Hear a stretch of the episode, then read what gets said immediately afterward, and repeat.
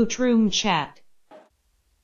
大家好，欢迎收听笑谈。呃，上一期呢，我们聊了呃利物浦对阿森纳的比赛。这一次呢，我们再聊一下利物浦下一个对手伯恩利这样的一个话题。然后我是老高，今天呃跟我们一起聊的还有米格、吴贤和三票。就像大家都说了，阿森纳敢这么收紧内部、放边路，就是欺负我们没有高点。利物浦是不是确实需要这么一个？呃，强点中锋啊，或者说高中锋这样的一个角色呢？其实这个赛季英超很有意思，就是很多的中游球会或者说是一些保级队买入了一些高大的中锋，比如说像纽卡斯尔买了那个霍村的 Roy Roy 林顿，对不对？昨晚发挥的也不错。呃，然后那个西汉姆联铁锤帮买入了那个也是在那个德甲那个大红大紫的呃阿莱，嗯，呃，也是梅开二度了，对不对？包括那个阿斯顿维拉买入了韦斯利，巴西前锋韦斯利，呃，韦斯利之前那一轮也是梅开二度，呃，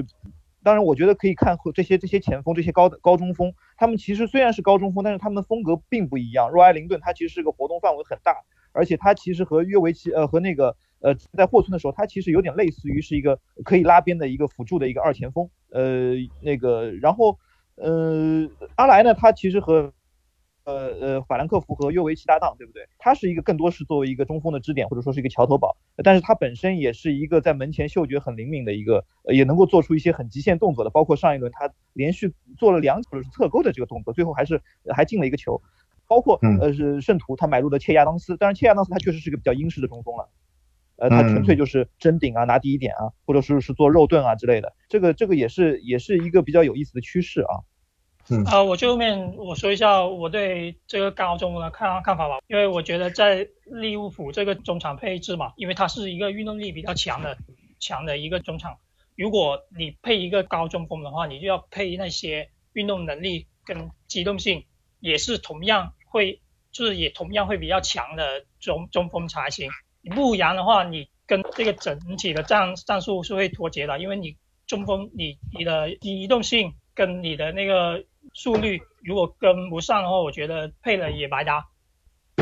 我是这么看这个问题的，就是因为英英超赛场上面来讲，就是 Big 六或者说我们这些强队强在哪里，还是他的中后卫和中后场的这个保护上面嘛。所以我们开玩笑的说，只有强队比赛的时候，你才能会看到说是坎特也好，托雷拉也罢，这样的后腰对于一支球队是多么的重要，或者你才能看到范戴克的强大。呃，真正对于英超的这些中游球队来讲，对于他们而言，配一个中锋，实际上并不一定是指望这个中锋去解决问题，比如得分啊什么的。很多时候，如米格老师所言，他就是做一个肉盾，扛在前面，让进攻有一个桥头堡，有个支点。还有一个就是典型的例子，就是咱们进那个阿森纳那颗球，范戴克被呃黄黄帕帕吧，好像是拦住了，让马蒂普趁势头球得分，就是他起到一个搅乱禁区的作用。因为他只要跟对方的中卫去顶住了，去扛住了之后，其他球员，比如边锋能够内切，或者是中场球员可以插上去。英式的中锋到底是什么？怎么定义它？其实我们利物浦球迷最爱说的一句话就是杰拉德一脚长传，后司机把球顶下来，欧文负责把分给得了。这就是我们我我为什么要中锋吗？因为我们利物浦下一队的就是是是哪个队啊？是不就是红酒伯恩利？伯恩利，伯恩利恰恰有两个联盟里面最我觉得是最英式的。中锋一个就是克里斯伍德，对不对？是哦呃新西兰的一个一个当家前锋。嗯，另外一个就是最近火的不得了的，也是我们说这个整个联盟里面最火的两个土呃草根前锋，一个是诺维奇的普基，另外一个就是阿什利巴恩斯。阿什利巴恩斯呢，其实是一个呃非常 tough 的一个一个一个一个前锋。我们也知道他以前过往的也算是劣迹斑斑吧，各种去怼人啊，各种呃去去去那个战术性的一些犯规啊。一些各种小动作骚扰啊，他其实和肖恩朗有点像啊，呃，然后呢，但是他最近他的脚感非常的好，呃，连场进球，那我觉得对，这其实就是两个非常典型的英式中锋了，对不对？你们可以聊一下这个，特别是巴恩斯，呃，三场四球了，你们可以聊一下这个球员对利物浦的防线会不会会带来怎么样的冲击？他有点像以前那个奥尔顿那个戴维斯，他是呃非常的呃非常的怼人。然后呢，他的头球争顶，其实其实他头球争顶也很强的。呃，我记得之前他在布莱顿的时候，应该是应该是在布莱顿的时候和麦麦科马克两个人搭档，然后他就是一个做肉盾型的一个前锋了。然后呢，在那个呃伯恩利这支球队里面呢，他其实除了要做肉盾去吸引火力，去去怼对方的那个后卫以外，他还承担了一个进球的职责。呃，我觉得他这两个赛季他的那个嗅觉包括射术其实是有长进的，因为他其实之前不管是在英冠，我对他的印象还是他之前几个赛季在英超，主要还是他的战术价值会比较高一点。但是这个赛季我觉得，我记得他好像已经是进了三个球吧，呃，前三轮进了三个球，四个。呃，四个四个三轮四球，三轮四球，三轮四球，对对对，三轮四球。嗯，但是我觉得他其实并不是一个传统意义上他的一个射术非常精湛的一个前锋，他只是总是能够跑到位，然后呢，他又愿意去拼那些五五的机会，比如说他有些球，他可能换成别的前锋，他可能就放弃去跑了，或者放弃去争了，但他们这种态度往往会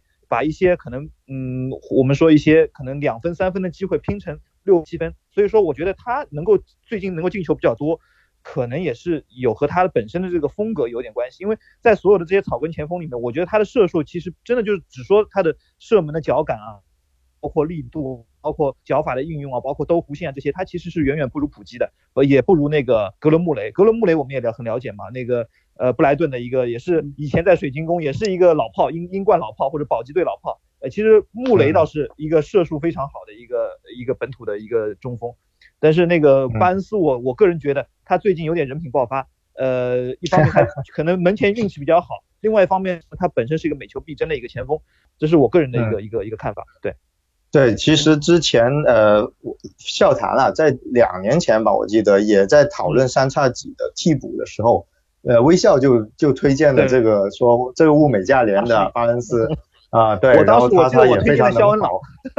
啊，是是，不，你还推荐了一个巴西的，好像是，呃，意甲的还是哪里的一个前锋，然后就说七十五分钟之后再上巴恩斯，那可能利利物浦这个冲击力没有我我我那时候推荐的是那个，是不是巴呃不是意甲的，是威廉若泽，呃是那个皇家社会的，对，威廉若泽，对，嗯，然后那个人也强也强，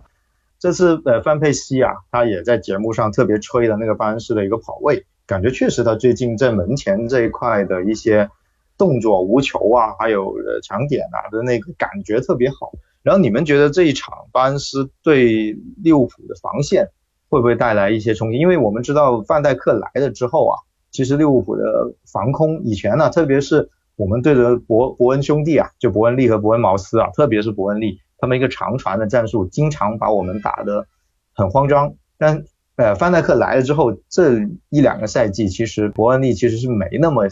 容易能在呃高空的一个战术里得手了。那这一次，你们觉得这个双塔战术对阵利物浦，马蒂普和范戴克会不会有一些变化呢？是这样子，首先我们一提到伯恩利这个球队，第一反应应该不还不是巴恩斯和伍德这两个前锋，应该是他凶狠的防守和英式的风格，这是一个。第二一个，一定要尊重人家巴恩斯。这个三轮四球，这个状态这么好的前锋，你给他机会，他真给你来一脚，你受不了的。何况现在站的不是阿里松，是阿德里安，对吧？所以说，因此来讲的话，就像对待好前锋该对待的所有尊重一样，包括针对性的布置，包括切断给他的传球路线等等。第三一个，也不用太害怕，为什么？可能说巴恩斯会对我们造成威胁，但是实际上，只要利物浦自己这儿不乱，三叉戟正常发挥，拿下伯恩利是没有什么。太大问题的，关键就是说我们吴璇吴璇已经列了 flag，我觉得 立了个 flag，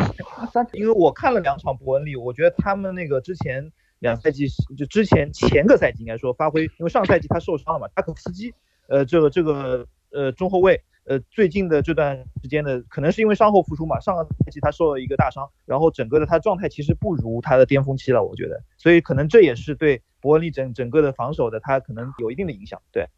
对，其实上赛季他们的防守并没那么好，但这一赛季好像前两场看着还可以。嗯嗯，另外有一个问题就是伯恩利，其实这个赛季他上一场比赛就是打那个狼队一比一吧，我记得是很可惜是在补时阶段丢了个点球，点球对，整场比赛士气就全没了。所以说我觉得现在伯恩利其实打利物浦还是慌的不该是我们，该是他们。但就一点，我们该对这个。巴恩斯给予足够的尊重和重视，你三轮四球的前锋，你不对不进行专专门性的布置，不切断他的传球路线，包括这个包括要贴身防守等等，你不不做这些安排的话，那你到时候丢了球你自己背锅去，对吧？但是但是也不用过于的害怕，我是这样子认为。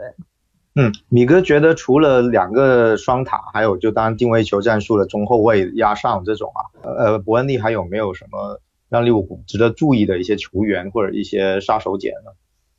呃，这段到时候你帮我剪掉。麦克尼尔，麦克尼尔是他上一场就是晃晃，就是过就过了那个谁啊，过了那个萨萨瓦略斯吧，然后就射了一脚，对。他算是呃，我觉得可以关注一下吧，因为他算是整个伯恩利这支比较铁血或者说比较英式风格的一支球队里面，他是为数不多的一个前场边路的一个技术元素，他能够提供一些技术元素，他能够他虽然他手长脚长，四肢纤细，人也长得挺高的，看上去好像也是呃伯恩利头球队的一员，但其实他是一个边路突击手，而且他带球比较灵活，他其实比较大的一个特点，他比如说他的他的脚下技术不是说多少细腻，可能比起一些球员还是有差距。他主要是他的呃，在高个子球员里面，他的协调性非常好，他的转身在高个球员、高个的边锋球员里面，他算转身非常灵活的一个球员。对，呃，三票你刚才一直没聊，聊一下，你觉得这一场利物浦对伯恩利有什么你想说的内容吗？啊，我想说的是，因为我觉得从个人来说的话，如果像比如说像巴恩斯嘛，对着马利普或者是那个范戴克的话，他我觉得他是。占不到比任何便宜的，但他跑位非常好。利物浦其实上从开季看到现在的话，他防守相对来来说没有那么的稳固，特别是一些什么，他丢球大多数是一些在禁区内的失位啊，或者是在那个小禁区到十二码这个区域嘛，他这块区域的话，他。利物浦在今年的防守那个密度跟那个专注度是下滑的，所以我觉得在这个区域的话，他很可能会成为利物浦丢球的一个关键。嗯，对。就你你觉得还是利物浦还是有可能失球的，对吧？对，是。那好啊，那我们今天这个比呃这这这个关于利物浦对伯恩利的一个前瞻了，我们就聊聊到这里。最后还是跟让大家一人说一下你们预测的比分。呃，米哥，你先来。呃，我觉得是三比一吧。嗯，三比一啊。对，我我我我不赌克里，呃，我我我不赌那个巴恩斯进球，我觉得克里斯伍德可能会顶进去一个。啊，就走走偏门路线。那个呃，吴贤觉得呢？四比零或者是四比一，进了也就是巴恩斯能怼进去一个，这没什么好说的。嗯，好啊，呃，三票觉得呢？呃，我觉得应该是二比一，然后我觉得伯恩利进球应该是那个麦克尼尔。哇，你这个也不错啊，你这个想法不错，这个想法不错。好啊，好啊，那行啊，呃，谢谢大家，我们呃今天的那个笑谈就聊到这里为止，谢谢大家收听。今天由我老高主持，呃来的跟我们一起聊的还有米格，呃三票和吴贤。好，呃今天能跟两位老师一块学习，非常的开心，也谢谢老高的主持。今天我们聊到这里，下次再见。